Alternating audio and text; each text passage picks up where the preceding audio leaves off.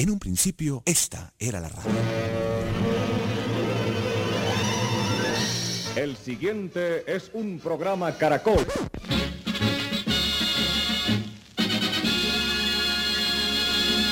Con ustedes, emisoras Nuevo Mundo. Ahora las voces jóvenes se unen en la búsqueda de la innovación y el futuro. Nuevo Mundo, en Caracol Radio.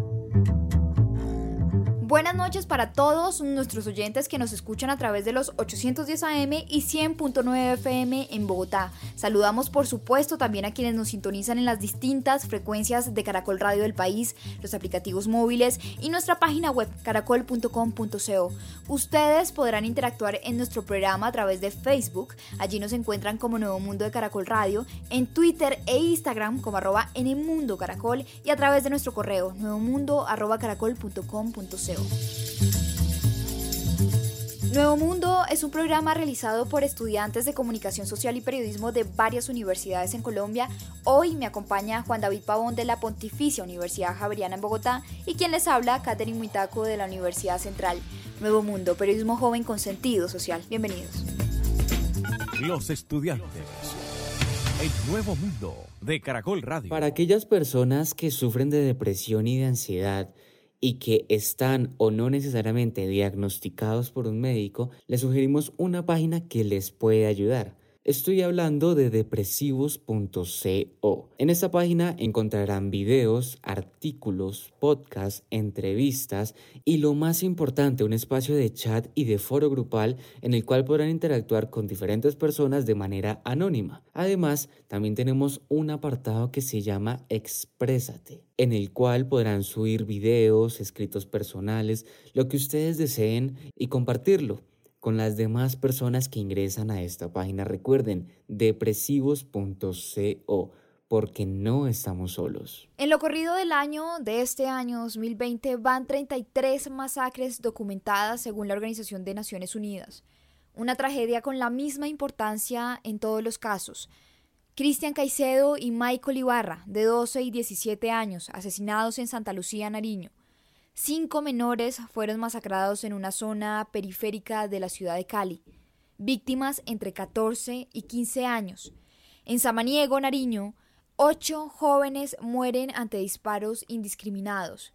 Y los nombres son muchos. Quizá esta es la última masacre que se ha hecho visible. ¿Cuántas invisibilizadas?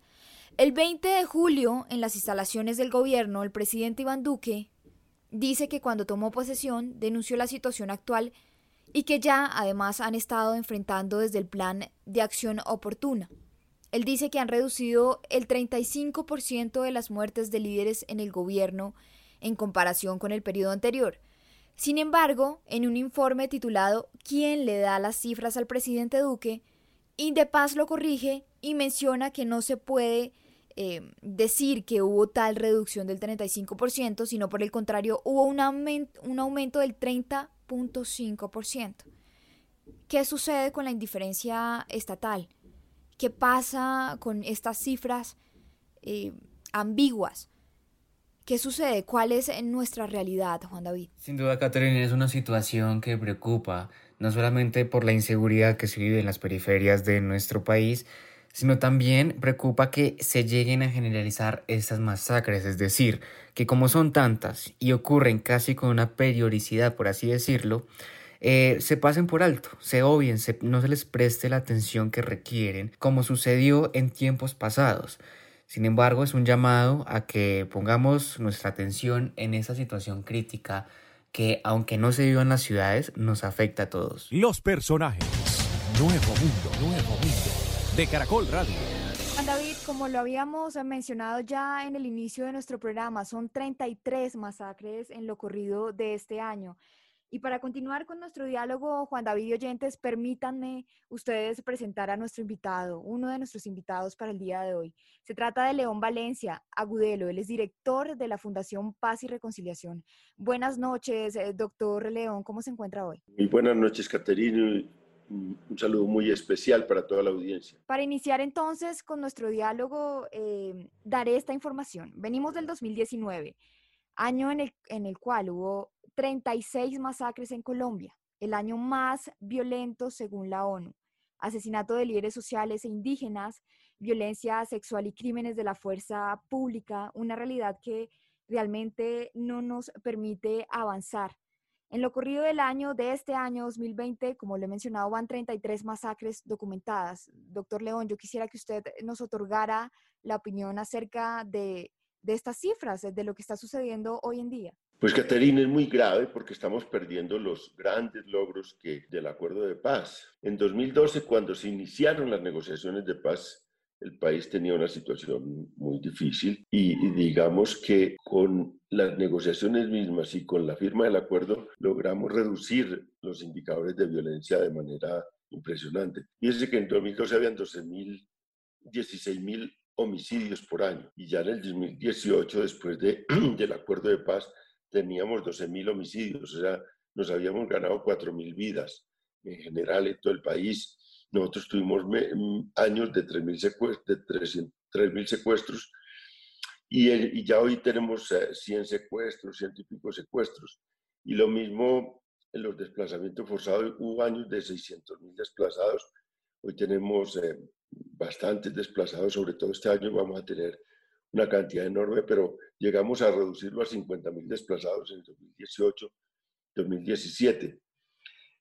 Ahora estamos otra vez hundiéndonos en la violencia, porque quedaron unos leños prendidos de ese incendio tan grande que había a principios de siglo y hasta 2012 había, eh, digamos, había un incendio y quedaron unos leños prendidos y esos leños, el presidente Duque tenía la obligación de echarles agua o tenía la alternativa de echarles gasolina y seguir incendiándolos y les está echando gasolina y entonces la situación es muy preocupante. Las masacres volvieron en el 2019 con esa cifra horrorosa de 36 y este año ya llevamos 33. Si sigue la cosa como va, pues vamos a pasar de 50 en las masacres en este año. Son gente inerme, son gente que no tiene nada que ver con drogas, con nada. Esos jóvenes que matan son jóvenes completamente eh, inocentes e inermes. Eh, y, y bueno, los asesinan todos estos grupos que quedaron después del acuerdo y, al, y ante los cuales el gobierno ha actuado erráticamente, el gobierno del presidente Duque. Porque tomemos el ejemplo del ELN. Entonces el ELN venía con unas negociaciones de paz con Santos y este señor eh, presidente Duque las canceló, pero tampoco tiene una alternativa eh, para confrontar al ELN, tampoco tiene una alternativa dura de confrontación, no le está haciendo nada al ELN, no está eh, controlándolo, no, no, lo está capturando sus integrantes, ellos siguen expandiéndose. Lo mismo ocurrió, el sometimiento a la justicia. El Clan del Golfo, que es una de las organizaciones que controla una parte del territorio y que tiene muchos grupos a su, a su lado como aliados, también estaba en una situación de crisis difícil el propio clan del Golfo dividido internamente, matándose entre ellos. Y Santos les había ofrecido un sometimiento a la justicia y estaba en camino de ese sometimiento, una negociación, contando con la debilidad que tenía ese grupo en ese momento. Pues ese grupo se ha crecido, ese grupo eh, se ha fortalecido, ese grupo ha resuelto sus contradicciones internas, de manera que tenemos a un LLN por el lado de las guerrillas, fortaleciéndose, creciendo, consiguiendo más dinero, consiguiendo más fuerza, eh, metiéndose a fondo en cultivos ilícitos y tenemos los, los, los, los eh, eh, fuerzas del crimen organizado, herederos de los paramilitares, también creciendo, fortaleciéndose, expandiéndose en terreno y ahora con un refuerzo importante estos grupos exparamilitares, estos grupos que vienen de ese origen paramilitar, y es que tienen una alianza con clanes mexicanos, que tienen una particularidad de violencia enorme, mucho dinero porque eh, por ahí pasa toda la droga por México y entonces tiene una, una, presencia ya directa e indirecta en el territorio colombiano. Entonces todas estas masacres, toda esta violencia selectiva, porque es una violencia de masacres, una violencia sobre líderes sociales. La, Defensoría del Pueblo dice que tenemos más de 700 líderes sociales asesinados después del acuerdo de paz. Eh, gente que firmó el acuerdo, eh, como el, partido FARC, de ellos van 223 muertos de ese grupo que firmó la paz, que se vino a la vida civil, que está sin armas en la mano.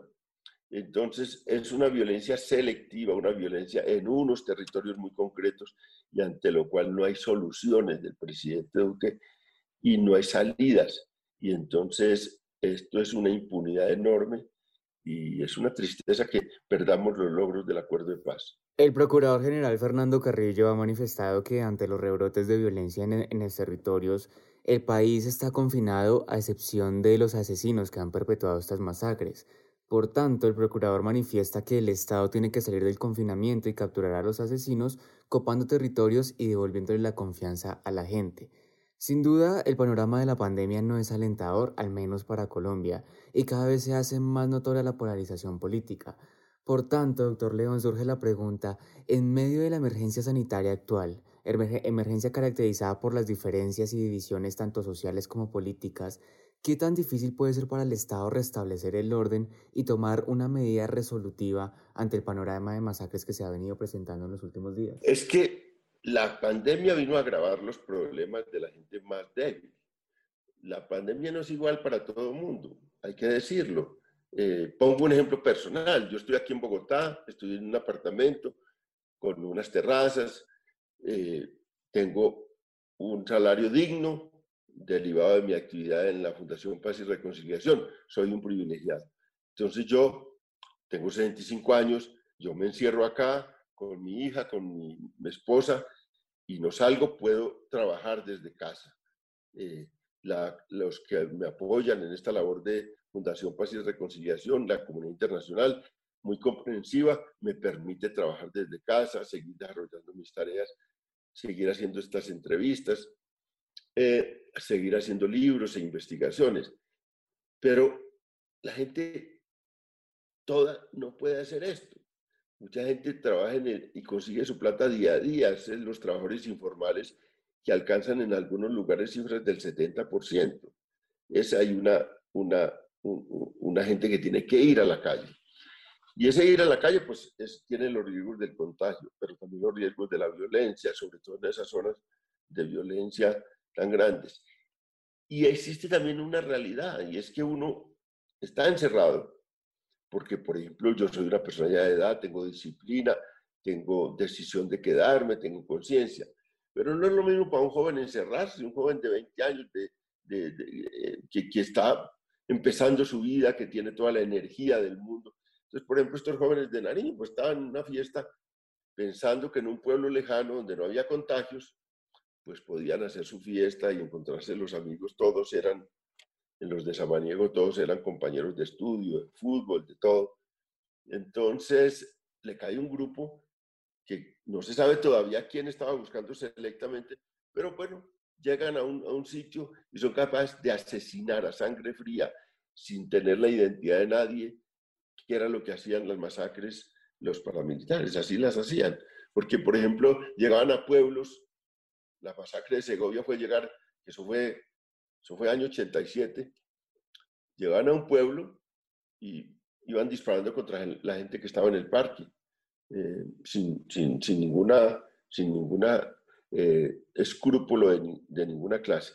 Entonces, este tipo de violencias en Colombia, digamos, son violencias totalmente descorazonadas, violencias que, que no miran a quién matan, tienen y se sienten seguros de que va a haber impunidad, que nadie los van a capturar.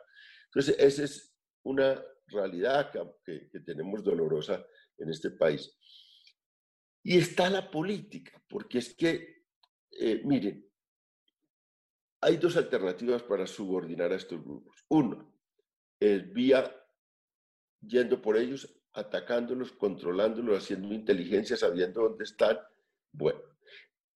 Segundo, eh, también desbaratándolos, porque esos grupos tienen una relación con políticos, con empresarios, con autoridades locales, con, con fuerza pública, porque de otra manera no sobreviven. Es que son grupos que manejan grandes cantidades de dinero y la corrupción que logran incubar en, las fuerzas oficiales es muy grande y siempre tienen una alianza en la legalidad que los protege. Y la forma de aislarlos es romper esas alianzas. Y romper esas alianzas es discutir al interior de los partidos del Estado, es, es un pacto nacional para separarse de esos grupos. Pero bueno, ellos tienen mucha protección en, fuentes oficiales y empresariales. Y lo tercero es que si uno no tiene capacidad de confrontarlos y aislarlos, o por lo menos tiene una capacidad militar limitada, entonces tiene que también acudir a otro mecanismo, que es la negociación, que son dos tipos de negociación. Una negociación política con los que tienen algún sentido político, las guerrillas, y una negociación judicial, como la hacen en Estados Unidos, es de sometimiento a la justicia para eh, subordinar esos grandes grupos. Pero uno no puede tener, eh, digamos, estar en el peor de los mundos, en un limbo donde no tiene ni lo uno ni lo otro. Uribe en su primer mandato, su mandato tenía en sus manos irse contra ellos militarmente y bueno, eso producía unos dolores muy grandes y todo eso, pero era una alternativa que le surtió hasta cierto punto. Y Santos tuvo en sus manos la negociación eh, y fue a fondo con la negociación y le dio muy buenos resultados en cuanto a rebajar los indicadores de violencia. Pero es que este no tiene nada. Duque no tiene ni una propuesta de negociación o de sometimiento a justicia para grupos, ni tiene una respuesta militar adecuada, entre otras cosas porque es triste decirlo, hay una crisis enorme entre las fuerzas militares. Las fuerzas militares colombianas están muy divididas. Las fuerzas militares mm, colombianas tienen unos escándalos enormes de corrupción filtrados desde adentro. Eh, las fuerzas eh, militares colombianas están en el ojo del huracán de la comunidad internacional y de la prensa internacional. Están muy, en, algunos lugares no están combatiendo, tienen dificultades eh, en la unidad de mando, porque es que eso, han hecho cosas bravas. Acaba ayer de decirse que sí sabían que habían ocho niños en la masacre en el Caquetá y que sobre eso, ah, sabiendo que habían ocho niños en, un, en, un, en, una zona campamentaria, eh, pues hicieron ese bombardeo atroz. Ese es un escándalo, pero qué violación de niñas indígenas.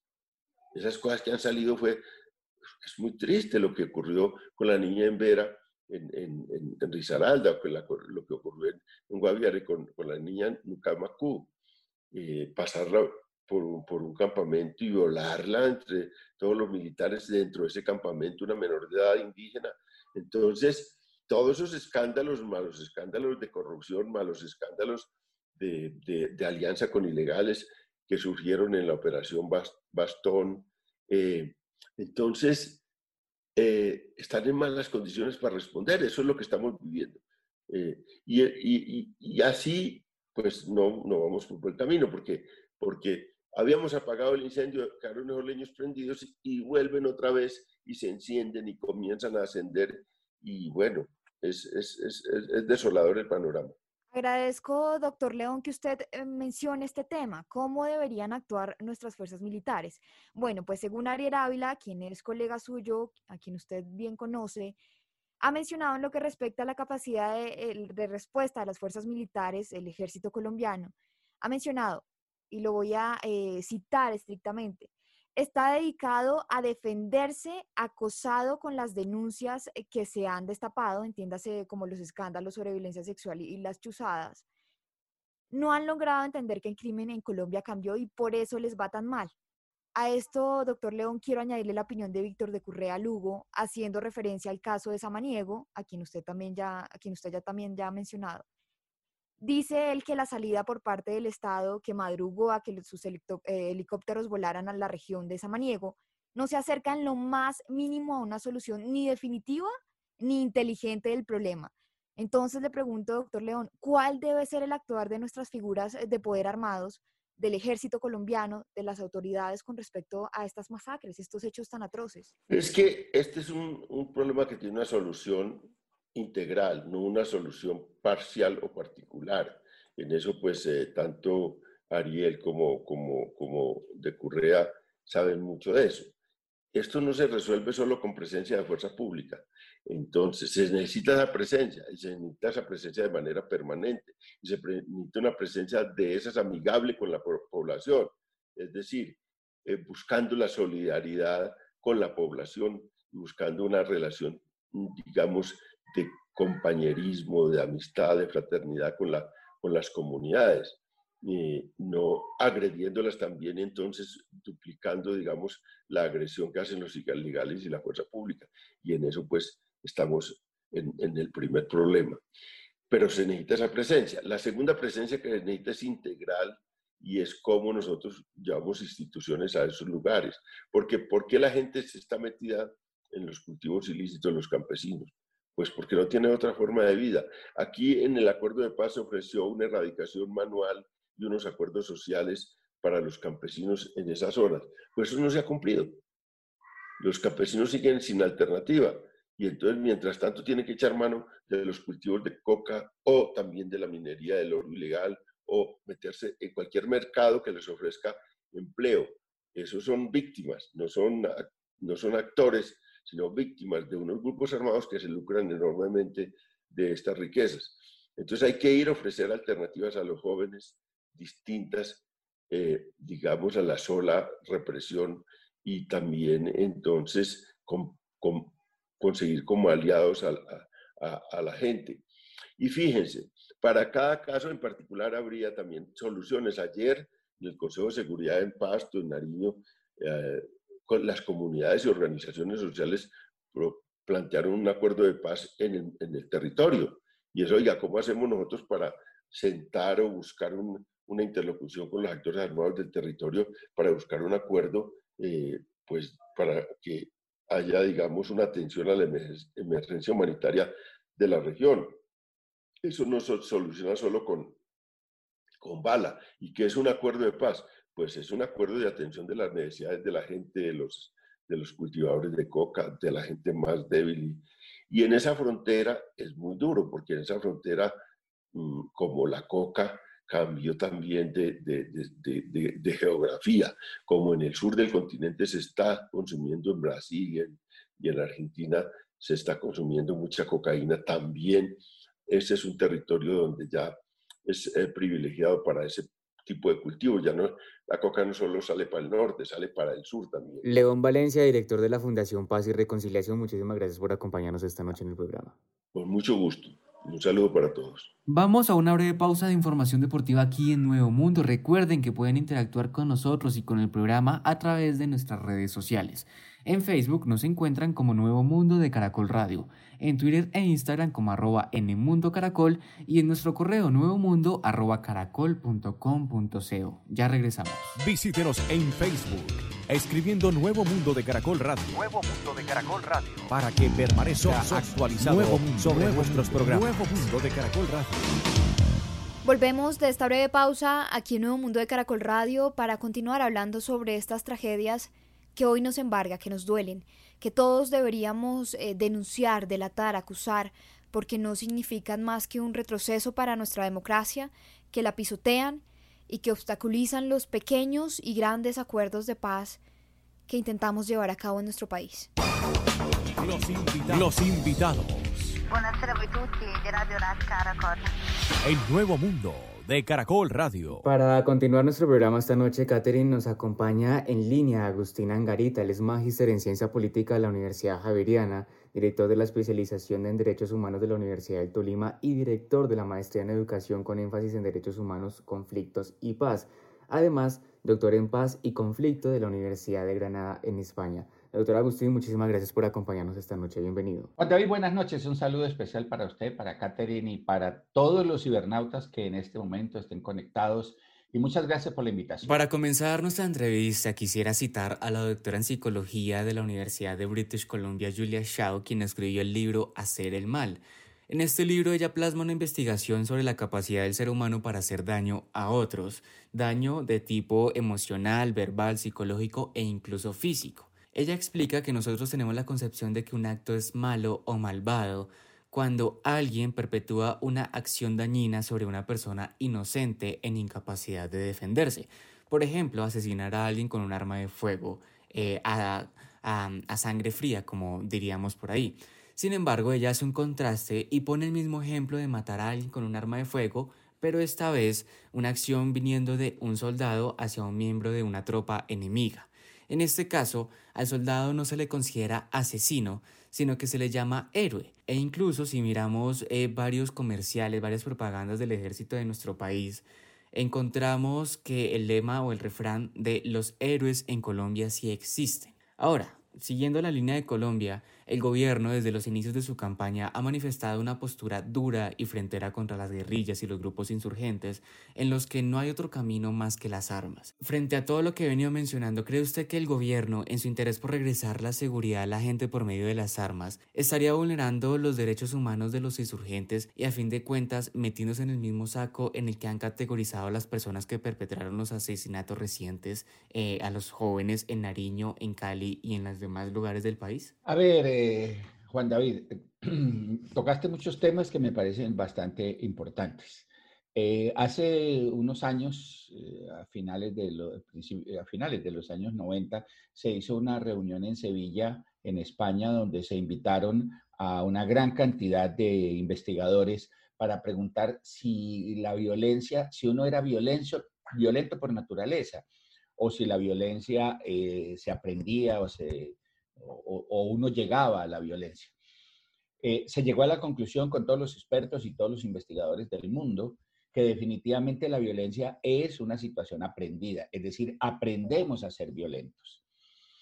Esto quiere decir que eh, nosotros vivimos en una sociedad que nos enseña a ser violentos. Vivimos en una sociedad, eh, cuando eh, esta sociedad pregona y, valora el individualismo, está diciendo que lo importante soy yo, primero yo, tercero yo, cuarto yo, quinto yo, sexto mi mamá, pero como está muerta, entonces sexto yo, séptimo yo, etc. Entonces, mm, para construir una sociedad incluyente, no podemos estar pensando solamente en el yo, sino pensar en el nosotros. Y esta sociedad, sobre todo las sociedades capitalistas, el nosotros no existe. Existe solamente el yo y el yo que utilizo, que manejo, que mm, manipulo a los demás. Muy bien, ahora saltemos un poquitico a lo de los derechos humanos. Eh, nosotros en este momento en el país, en esta circunstancia que estamos, hay un gran alboroto en el país frente a una circunstancia que es complicada y es que eh, a un expresidente fue llamado a indagatoria y fue privado de la libertad. Eh, mucha gente sale a las redes y sale a los medios a decir, pero ¿cómo si era tan muy buena persona, si ha sido una persona que nos ayudó, si es una persona que nos sirvió? Es decir, estamos como legitimando a través de las redes eso de usted no sabe quién soy yo. Algo así, usted no sabe quién es él. ¿Cómo lo va a meter a la cárcel? No sabe quién es él. Es que a él no lo están metiendo a la cárcel o en este caso casa por cárcel mm, porque sea mala persona o sea buen papá, sino porque cometió un delito, cualquiera que sea el delito y que se tiene que mirar. Entonces, lo mismo pasa aquí en Colombia los derechos humanos son un poder en cabeza de cada ciudadano. Es decir, los derechos humanos son una manera mediante la cual el ciudadano le pone una cortapisa al Estado, le pone una barrera al Estado para evitar que el Estado haga uso excesivo de la fuerza legítima que él tiene. Me explico. El Estado, para que los ciudadanos cumplan con su deber y, cumplan con, con las circunstancias que están obligados a vivir, establecen una serie de normas, eh, los código penal, el código civil, etcétera, donde está como establecido la convivencia de los ciudadanos. Pero un ciudadano puede decidir no reconocer eso y entonces, eh, para que el ciudadano entre en cintura, el Estado hace el uso legítimo de la fuerza.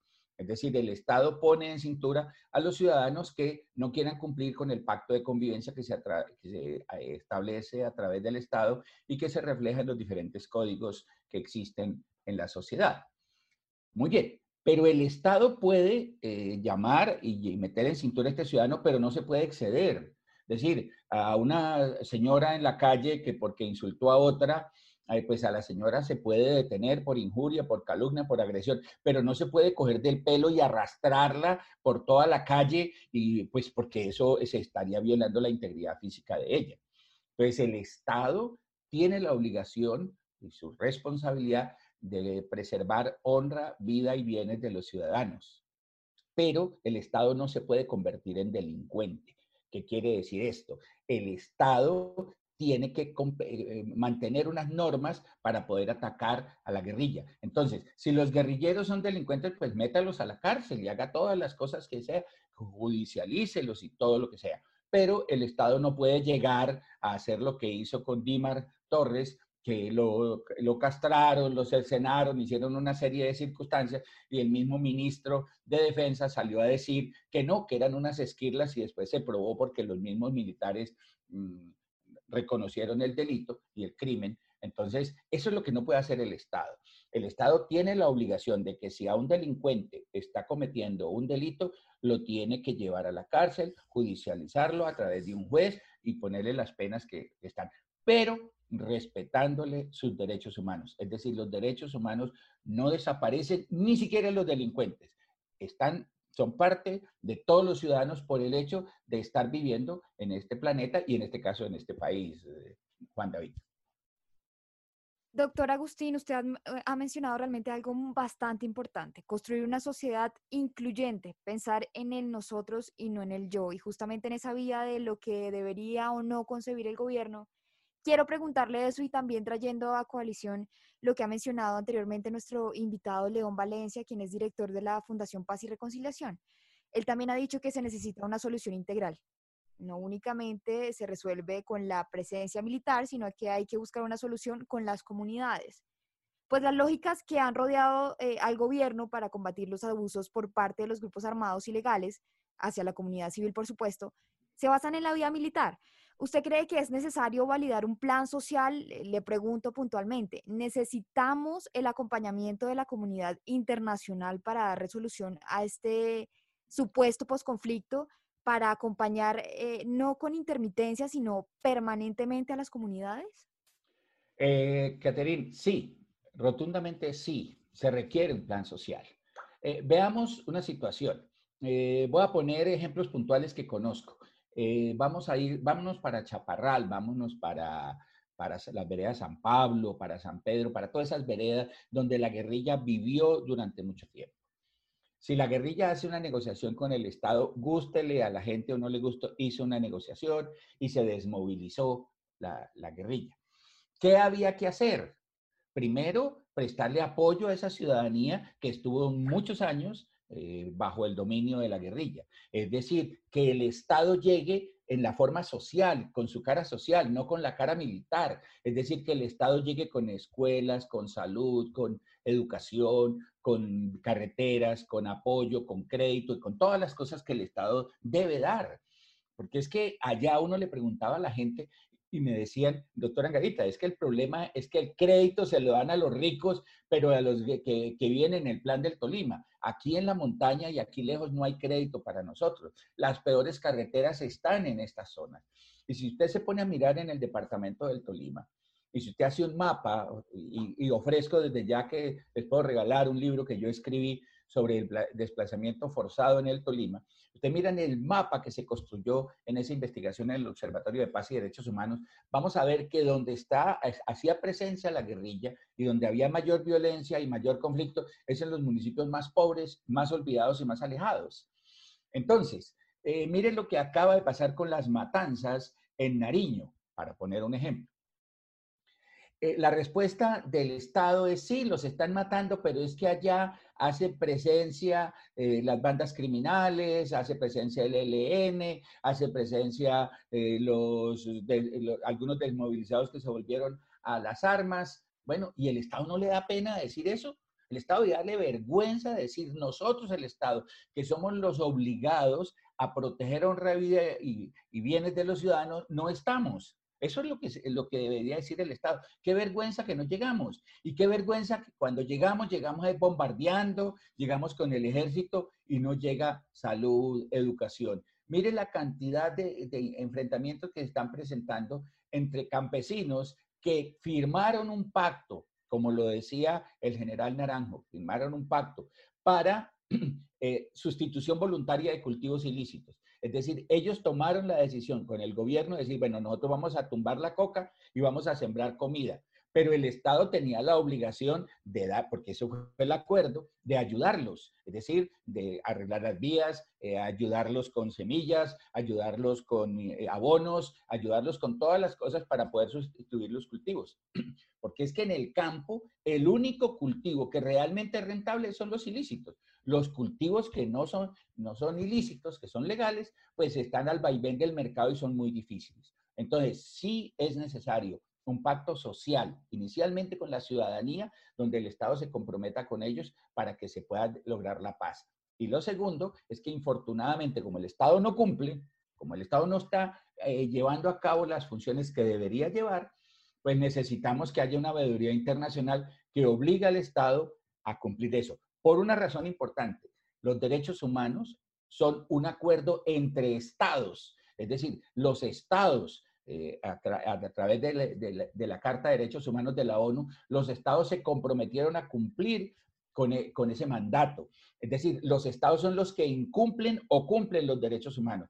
Y en este caso, como Colombia no estaría cumpliendo con la responsabilidad de derechos humanos, se necesitaría pedir a las diferentes instancias internacionales que nos ayudaran con una veeduría para que el Estado cumpla con su responsabilidad. Precisamente ya que usted resalta la importancia de esta veeduría internacional de instituciones en protección de derechos, eh, quiero comentarle una situación que se presentó el 26 de febrero del 2020 día en el que la Oficina del Alto Comisionado de las Naciones Unidas en Colombia publicó el informe anual sobre la situación del país respecto al año 2019. Este informe no fue muy bien visto o bien recibido por parte del gobierno, ya que incluso el presidente Duque argumentó que este tenía imprecisiones, y ante esto, el expresidente del Senado, Ernesto Macías, propuso cerrar la oficina del alto comisionado acá en Colombia lo que agudizó y apretó un poco, por así, decirlo, las relaciones de nuestro gobierno con eh, la Oficina del Alto Comisionado de la ONU. Eh, y esto, pues, eh, ahora bien, entre los sucesos que se están presentando en los últimos días, la ONU ha rechazado enfáticamente lo sucedido y ha anunciado medidas para mitigar la problemática. Frente a esto, ¿qué tanto cree usted que puede hacer un organismo como la ONU en su calidad de organización internacional para velar por los derechos de los seres humanos acá en Colombia? A ver, Juan David, puede hacer mucho y poco. A ver, mucho en qué sentido? En que si Colombia resulta vetada a nivel internacional en términos de derechos humanos, eso puede traernos una serie de restricciones de carácter comercial. Eh, durante el gobierno de Turbay, recuerda, pues usted no había nacido, es una, cosa ya vieja, eh, eh, Turbay, para atacar a la delincuencia, creó una cosa que llamaba el Estatuto de Seguridad. Y ese Estatuto de Seguridad, yo me acuerdo que una periodista que llamaba Consuelo de Montejo, que tenía un periódico que llamaba precisamente El Periódico y tenía un canal de televisión que llamaba Teletigre, mostró eh, cómo en Usaquén, en la, estación de caballería, llevaban a la gente y la torturaban. Eso se demostró y todo ese tipo de cosas. Pues muy bien, esto fue tan, tan contundente y la ONU lo denunció que a Colombia dejaron de comprarle flores, dejaron de comprarle azúcar, dejaron de comprarle, diferentes países europeos lo bloquearon porque eh, esto no era bueno, que, estos países no ven en sus gobiernos eh, con buenos ojos comprarle eh, productos a países violadores de derechos humanos.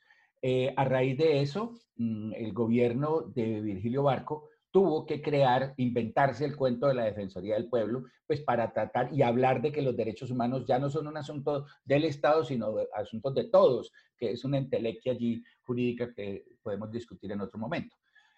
Con esto que le estoy diciendo, le estoy contando que la presión internacional sí es importante sí puede lesionar a Colombia. Y por eso Colombia dice, no, pero sí, mm, pelea, le muestra los dientes a la ONU, pero trata de arreglar las cifras y trata de irse para los Estados Unidos y a, buscar que los Estados Unidos les ayude. Porque definitivamente eso es importante. El problema es que eso no tiene una acción inmediata, a corto plazo. Es decir, la gente la van a seguir matando y la van a seguir masacrando. Mire la cantidad de masacres que tenemos. Si usted mira en el 2017, desde el 2012 al 2017, las masacres casi llegaron a cero.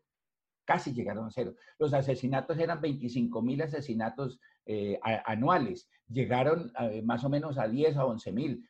asesinatos en el 2019, 2018. Eso quiere decir que la guerra, cuando se terminó, realmente incidió, en serio, con, con este acuerdo de paz en disminuir la violencia. Sin embargo, como llegamos a un gobierno que quiere hacer trizas los acuerdos de paz, que no quiere todos los acuerdos en lo que tiene que ver con restitución de tierras y todo ese tipo de circunstancias, pues han crecido los grupos paramilitares, han crecido toda la delincuencia, el Estado no ocupó los espacios que dejó la guerrilla y mire lo que estamos. Entonces, la veeduría nos puede ayudar, pero a corto plazo necesitamos la movilización social de la ciudadanía para tratar de parar estos ríos de sangre tan terribles que nos están asolando por todos los rincones. Me voy a la parte o el fragmento quizá más crudo de la situación actual. Recordemos que los departamentos de Nariño, Cauca y Valle del Cauca fueron los escenarios en donde se presentaron estas masacres de las que ya hemos venido hablando y que sucedieron además en menos de 10 días en el sur de Colombia. El común denominador entre las víctimas, eh, doctor Agustín, es que se trata de menores de edad, al margen del conflicto y, en total indefensión. Algunos niños de apenas 12 años, eh, doctor Martín, Agustín, discúlpeme. ¿Cómo, eh, ¿Cómo explicamos este tipo, de violencia, en este tipo de violencia en este tiempo que parece estar ensañado contra niños y jóvenes? ¿Cuál es el fin de atacar a, a esta población? ¿Cuál es la opinión que le respecta frente a este tema, doctor Agustín? Eh, a ver, Caterine, eh, si usted mira, eh, por ejemplo, en el caso de Ibagué, pero si quiere nos vamos a nivel nacional, el sector poblacional más desempleado es el sector de los jóvenes. Los jóvenes son la mayor carga de desempleo que existe en el país, por un lado. Pero por otro lado, este es un país sin oportunidades, sin posibilidades. Mire que tuvieron los jóvenes que salir y hacer marchas de hambre, eh, huelgas de hambre, encadenarse en las universidades para que el gobierno los mantenga en las universidades, para tener alguna posibilidad y alguna oportunidad. Este es un país que no le abre oportunidades a los jóvenes.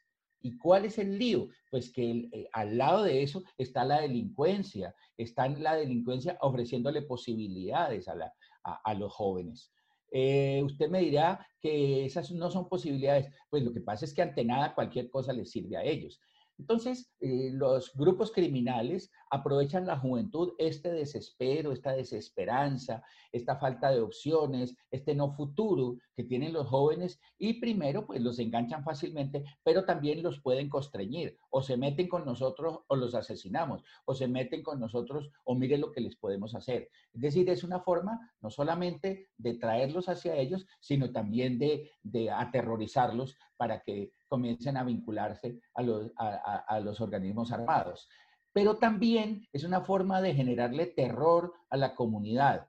Eh, el terrorismo permite eso, el terrorismo lo que, lo que, lo que busca en últimas es generar, generar pánico, entonces eh, la gente pues dirá no se meta, eh, no diga nada, yo no he visto nada y les facilita a ellos su actuar delincuencial. Esto vuelve y pone al Estado de por medio. ¿Qué oportunidades le estamos dando a los jóvenes? ¿Dónde están realmente las opciones pensadas para los jóvenes? Pero no para los jóvenes de, de la Universidad de los Andes, como se hizo con, con Pilo Paga, no, para los jóvenes en los municipios, para los jóvenes en los pueblos, para los jóvenes que no tienen ninguna opción real y práctica. Es a ellos donde necesitamos llegarles. Y el Estado está indiferente frente a ellos. Y lo único que dice el Estado es que hará una investigación exhaustiva y que va a empezar una, a tratar de encontrar a los delincuentes, pero en la práctica eso no pasa de un discurso grandilocuente porque de allí no pasa nada. Aquí está entonces el llamado, por supuesto, del doctor Agustín Angarita. Él es magíster en ciencia política y director de la especialización en derechos humanos de la Universidad de Tolima. Gracias, eh, doctor Angarita, por acompañarnos esta noche y por otorgarnos sus conocimientos.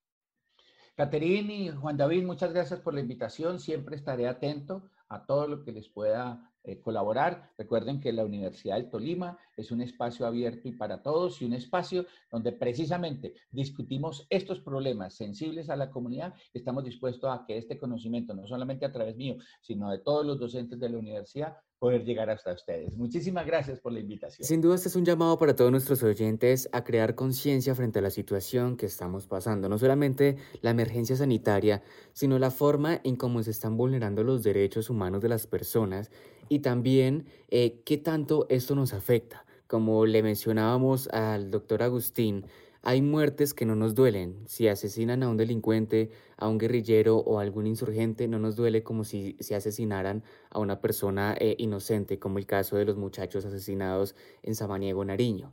Sin duda, esto es un llamado a que velemos todos por los derechos de quienes nos rodean, derechos humanos que de alguna manera también se nos están vulnerando a nosotros. Lo mencionaba al principio de nuestro programa Juan David y vuelvo y lo recalco aquí al final del mismo modo de pregunta.